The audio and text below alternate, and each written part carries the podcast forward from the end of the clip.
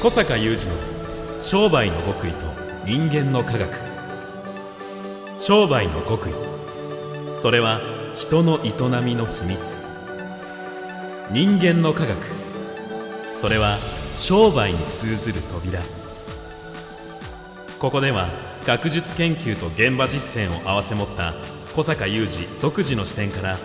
あなたの仕事と人生に役立つ情報をお伝えします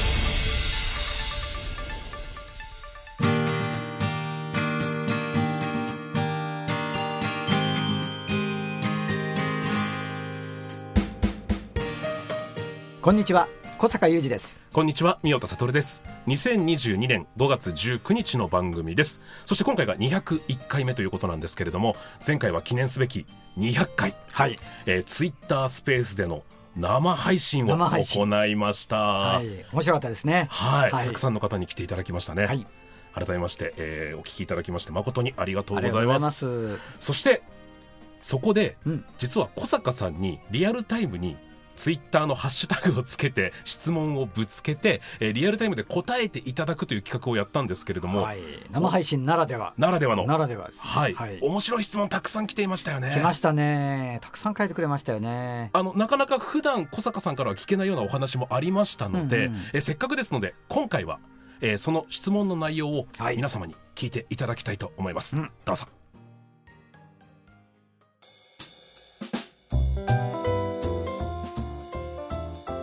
皆様からあ、そうですね。質問を投げていただいてあ、そうですね。小坂さんに直接質問ができるコーナーとさせていただきたいと思います小坂さんよろしいでしょうかはい、どうぞどうぞ。えーバリアートショールームさん今日もいいお話をありがとうございます気持ちが乗らない時どうされてますかうなので明日を面白くしようとしてもどうしても気持ちが乗らないというその一歩踏み出すエネルギーも生まれないかもしれないというような時ですかねん、ありますよね。うん、そういう時はね、あの人間なので、あの私は寝ま すね。寝るそうですね。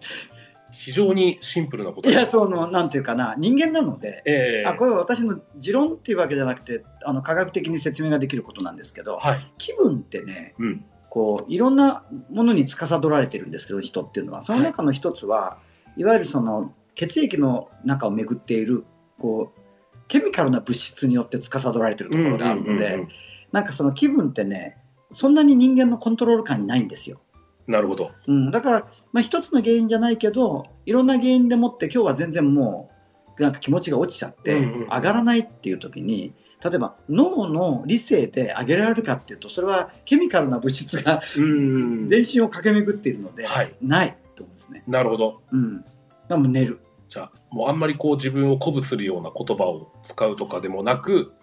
まあ、そういうことは私は立ちじゃないんでやらない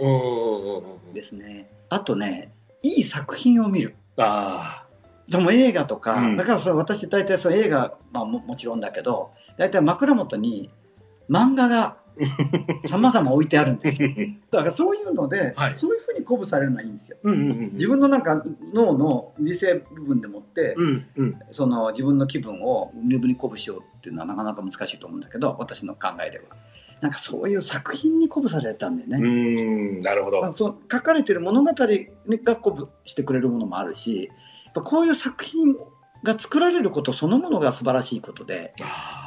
いやこういう作品作ることそのものが素晴らしいよねと鼓舞されるわけ、いはいはいはいはいなるほどなるほどうんただ面白いとかだけじゃあなあくそうてですね、まあそれとも魂抜いちゃうみたいな時もあっていいと思ううんけうんどうんうね、んだからそのためだからいろいろな作品を置いてあるわけですよはいもうなんか気をふわっと抜いちゃうんうための作品とかね。はい確。かにあ確かの、はい、質問入ってますよ。になるほどはいえー双方ボックスさんもじゃあ同じような感じですね気分が落ち込んだ時の対処法はということで近いものがありあ、まやすっねぱこういうところに皆さん関心あるのね。うんうんはい。だから対処しないと言ってもよい。やっぱりちょっとその、なんて言うんでしょう、皆様の代弁者じゃないですけれども、うんその小坂さんの面白がる力と、明日を面白くしようとする力は、ある意味ではちょっと超人的ではあるので、あゆえに、そのためにはっていうことで、まあでもちょっと堂々巡りかもしれないですけれども、じゃあどうするかって言ったら、ちょっとでも明日を面白くするうん。っていうことだと思うんですけれうども、ん。さらにそこまでの一歩を欲しがってるかもしれないですよね。あーうんでもね、本当に、あのーどうしようもない時、我が、私はよくね、会員さんにも言う言葉は、あのやっぱオンラインミーティングなんかだと100人以上いらっしゃるので、うんうんうん中には気持ち落ち込んでる方もおられるでそういう方に対してはいやそれはあるよ人間だからって言いますよね、うんうん私もあるしねっていう、はい人間ですからねうんうんうんっていうね機械じゃないんでねっていう、なるほど。うん、みかんさん、昨日はスター・ウォーズの日でしたが、先生の中でベストは1から9どれですかいやー突然マニアックないやーこれは究極の そうですね、これ、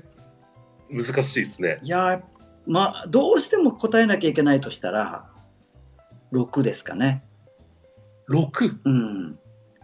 リターン・オブ・ザ・ジェダイはいはいはいはい。うんだあの、最初のサーガの3つの。最初のサーガの最後ですね。最後ですうんうんうんうんうんジェダイの期間 はいいきなりい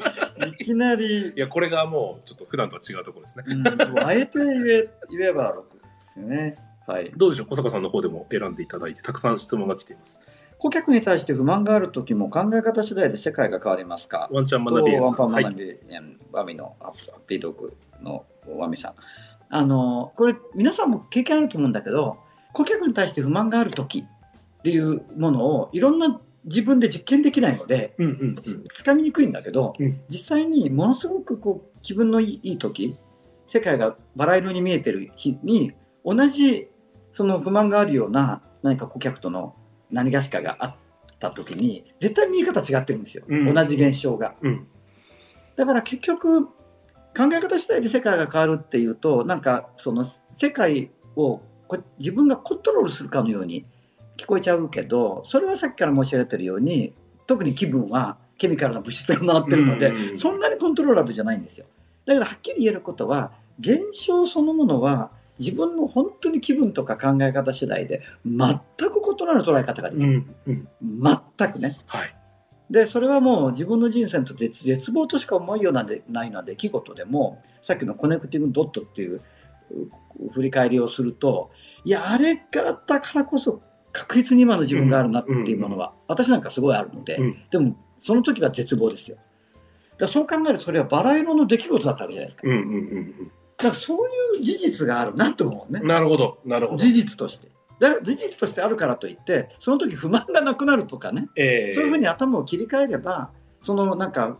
不満というの気も気持ちが払拭されていくわけではないんですうよ、んうん。うんだけど、そういう事実はあるよねということをそういうふうに思いますよねだ。からもう、目の前で起こっていることのストレスがやっぱり大きくて、うんもう不満ですとか、嫌だなっていう気持ちのみに支配されちゃうかもしれないけれども、そうそうそう少し少しだけでも視点を変えれば、何かこう得られるものがあっていやまあジェダイだってダークサイドの落ちるわけ確かににいいんですよたまにははい。ちょっと暗黒教の世界を覗 いてもそういう気分になっちゃう時もありますあよるんですよ人間ですからねダークサイドなかなか戻れないかもしれないけど、ちょっと気分がね、うん、こう暗い今ね、感じ日本一古いおでん屋、タコーメのてっちゃん、ケミカルに耐える、だからケミカルに気分が落ちてるときは、ケミカルに耐えるがあるなって書いてあるね、お香を炊いたり、お茶を入れたり、なるほど、なるほ香ど。りやフレーバーで。ねご自身の中でこうプラスにしてくれるルーティンですとかね、うんそういうのがあるといいですよね。え、うん、そうそうそうそうそ小坂さん、受験生から、う。あ、受験生、はい。はいえー娘さんの代理で投稿されているということで、金谷さん、学校を選択する際にワクワク系的に大切にすることはありますかなんと、い新ややっ鮮ぱなり言っちゃっていいんですかね、お願いします。どの学校が一番ワクワクするか。あもう選ぶ際に。選ぶ際にだから私は高校までは私中学高校一貫教育のはい実験校だったので、えあのこれはまあそのまま6年間だったんですよ大学はだからキャンパスを必ず見に行ったねー、うーん、偏差値とかそういうことで選ぶのではなく、いやそれは選ばざるを得ないもちろん進路指導はある んだけどやっぱそのそれとはまた別に、まあ、うん例えばその選択肢の中でもだってそこで暮らすかもしれないわけで、うん、確かに。大切な自分の時代を、うんうんうんだからなんか行って直感的にうわこのキャンパス好きとかなんかそういうあワクワク感あ、なるほど。でそれで私は大学受験の時に選択した大学が結果かあの行かせていただいたんだけど、うんうんでもあの模試の合格確率は35%です35% そうそうそうお前これは無理だよって言われましたもん先生に進路指導うの先わあでもやっぱそのワクワクに導かれて生に、山口大学ねうん、突破する力も多分そのワクワクで高まったんですかね。なんかね、うんやっぱりさっきも今日の守備一貫した話に意外とあの結果的になってるけど、やっぱりそのワクワクに導かれていかないと、うんそこには何か意味があるのよ、ドットコネクティブなドるッほトど、だなからるほど。うん、だからなんか、これ、今日お聞きのうん多くの方、親御さんでもいらっしゃると思うんだけども、その大学なんかだとまあ科目も結構専門的だし、何をやるかとかね、どんなキャンパスで過ごすのかとか、なんかワクワクしたものに導かれていきたいですよね。うんうんうんうんうんそう思いますよね。いや、ちょっと意外な選択肢でしたね。 そうでしょう。キャンパスまで見に行ってワクワクするかどうかっていあ、そうなんですよ。うんでも絶対にやりましたね。でもそう普通に考えたら、ね、人生の何分の1かの長い時間を過ごす場所が楽しくなかったら嫌ですもんね。いや、そうだと思うんですよ。私は本当に住む家とかも、うん窓から何が見えるかとか、はい、あの自分の書斎なんかも、机に座った時に視野にどういう光景が入るか、うーんものすごいこだわってるね。うんうんまあ、こだわってるっていうか、そのそんなにこう、いわゆるこだわりっていう言葉からイメージできるものとはちょっと違うかもしれないんだけど、とにかくこうちょっとでもいいねと自分が思えるはあものでをで埋めようとしているね。うんうんうん、なだから日々をより面白くという。うんなるほど。そんなこの子供つながりといいますか読んじゃっていいでしょうか。はい、どうぞ。えっ、と、これは、ケイン・リデーレさんかな。えっ、と、小坂先生の少年時代、将来何になりたかったですかああ、私はナウシカ。ナウシカになりたかったっていう、ナウシカ相当心志高いですよ。志高いね、ナウシカになりたかったっていうのもすごいね。私、少年時代ですから、小学校とかかな、はい。あの映画監督ですね。うーん。もうこれはもうずっと言ってましたよね。やっぱお好きなものってずっと結構一貫してる。一貫してますね。うんあの、これ、幼稚園ぐらいから思ってて、ええあの、もう怪獣映画です。うん。怪獣映画の映画監督。うんうんっていうだからもう自分が撮りたい怪獣映画こんな感じみたいなね、うん。うんうんあってあのあの私が日本映画最高傑作といつも言っている「あの平成ガメラうんうん」。第一作ですよねあのガメラ大怪獣空中決戦を映画館で見た時にやられたと思った もん先作られた先自分が作られたかった怪獣映画を作られたっていうふうににうーん。もうこれは本当にあのだからもうさっきも話にもつながりますけど大学卒業のその、えー就職も結構ですから映像制作メインで動いてたんですよ。まあでもクリエイティブがもうずっと少年時代からも燃えていたっていうことですね、小坂さんの中でそうなんですうよ、んうん。やっぱり人の心が動くワクワクするものって、まあ、アートですよねうん要するにひものすごく広い意味で私は使いますけどアートだからまああの会員さんもさまざまなご業種の方いらっしゃいますけどやっぱりその店とか商品で心が動きお客さんがワクワクするのであればアートうんうんうん非常にクリエイティブだと思うんですよねなるほど。はい。ちょっと普段なかなかこう、お答えしないような質問が新鮮ですねあ。そうですねはい小坂さんの方でもどなたか。いや先ほどのねおお子さんつながりっていうか、はい。あの安西秀秀治さん、はいこれから就職する学生さんに社会人になって迷った時に何が大切かと聞かれたら何と答えるかうんうんうんこれねあの あのちょっと質問の趣旨とずれるかもしれないんだけど、はい私大学で講義してるでしうょん。えさまざまな大学で、まあ、九州大学はレギュラーですが必ず学生に言ってることはありますそれはあの社会の中で価値ある存在になれとえうん。もうこれですね。あなたが社会の中で、あるいはまあもうちょっと厳密に言うと、誰か、自分以外の誰かにとって価値があれば食えるよという、うん そういう、あの、ことをすごく言いますね。はいはいはいはなので、じゃあその自分が社会の中でどんな価値があるんだろうだけど分かんないじゃないですい。か。うんだからそれはもう永遠に追い求める旅のようなものうん。うん。ですが答えを追い求める旅のようなものだけどもだけど価値って結局は今みたいなことですから価値の本質を考えると自分が価値ある存在にならなければいけないんだけど価値そのあなたの価値を決めるのは他人だということになるからうんうん。人と人との間に価値はね立ち現れるとだからそのような話をいろいろしてそういう意味でそういう意味であの誰かにとって価値ある存在になりなさいと。ことをすごく言いますよね。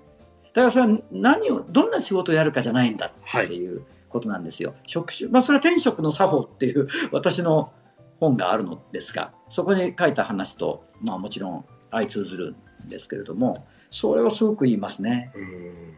あの子供たちに。まあもう僕自身も道を迷いまくって今のあ仕事そうをでしすよねているのでだそかれらはすごく刺さりますね。ね、あの、もともとはだって、ミョタさんは、大学は音大じゃないですか。そうなんですよね音楽好きで入ったんですけど声楽ですもんね。声楽だから声はいいいのは、まあ、要するに、まあ、才能って言いますか、持って生まれたものがあるけど、だけどそれを生かして、声楽をやろうとなさってたわけだから。そうですねでも全く才能がその音楽の方になかったの で全く、全くと言いました ね、今。全くなかったんですけど、でもそれで発声は鍛えられましたし、うんお前歌はダメだけど声はいいなって言われてたんであ、そうなんですじゃか。あ自分が人を喜ばせられることは何だろうってなった時に、うん。まあ、結果こっちの道にいるのでやっぱ何かしらこの社会的に価値があるとい今を振り返ると多分それを求めてたんだろうなと、そうなんですよ。ん、で価値ってそういうふうにこうあがきある意味あがきながら人と人との間に立ち現れてくるものなので、そういう性質なんだよね価値ってねだかららやっぱり自分を磨かないとやっぱりその立ち現れてこないんだけど、自分だけでも自分の価値ってわからないしっていうことでなぜか美音さんは声楽の世界にいたの にスポーツのね MC を MC の世界がどんどん広がっていくでしょう。それすごく面白いんですよ。私ももうずっとそのアートの世界に、うんうんい関心があって山口大学でも美学をやったしそういう今ずっとお話してるようなことなのになぜかそのサイエンスの世界に道が開うんいていく、うんうんこれが面白いとこなんだよね、うん世の中のね。なんなのって感じがするんだけど、ある意味その言っちゃ失礼なんだけどそのサイエンスの世界に関心はそんなに最初はなかったんでね、うんむしろアートですからうん私の寄って立つところは、ところがどんどん開けていった道っていうのはサイエンスだったので結局情報学の博士号を持ってるじゃないですか理系ですよねおかしな話なんですよねだけど何かね道が開けるものがあるんですようんうんうん、だそれとなんか面白いってことがこううまく合体してきて後でドットを振り返るとコネクティングしているというなるほどそして社会の中で独特な価値あるうん存在としてなんかその価値が立ち現れてくるみたいなねだからいいですね学生さんにそれを伝えてるっていうのはもうずっとそれを探す旅でありだから逆に変な答えの焦り方はしなくならなそうでいいですね。そうなんですよね、なんかそのそういう意味ではね私だって宮田さんだってまだまだその収まってないわけですからなんか就職がゴールだなんて思ってる子がいるんですよ真面目に。うんうんうんうんだからもうなんかまあある意味就職自体なんかしゅスタートどころでもないみたいな感じですよね。だからそのもがいたりあがいたりしていくそれそう簡単な答えなんか出ないしかもうんうんね、今何度も申し上げているように人と人との間に価値って立ち現れてくるのでそう簡単にねなんかあのセミナーに行けば分かるみたいなものでもないしそう簡単なわけじゃないから。うんそうですねねやっぱり、ね、ずっとこうもがきあがくんじゃないのという。はいはいというところで皆様たくさんの質問ありがとうございますさあ生ならではの質問が たくさん来ていましたね、はいそして他にもたくさん素敵な質問があったんですけれども、うん答えきれてないものもありますのでその中からまた一つ選ばせていただきましておう次回はそれを小坂さんにぶつけたいと思いますがよろしいでしょうかはい結構でございますお願いします小坂雄二の商売の極意と人間の科学ここまでのお相手は小坂雄二と三岡悟でした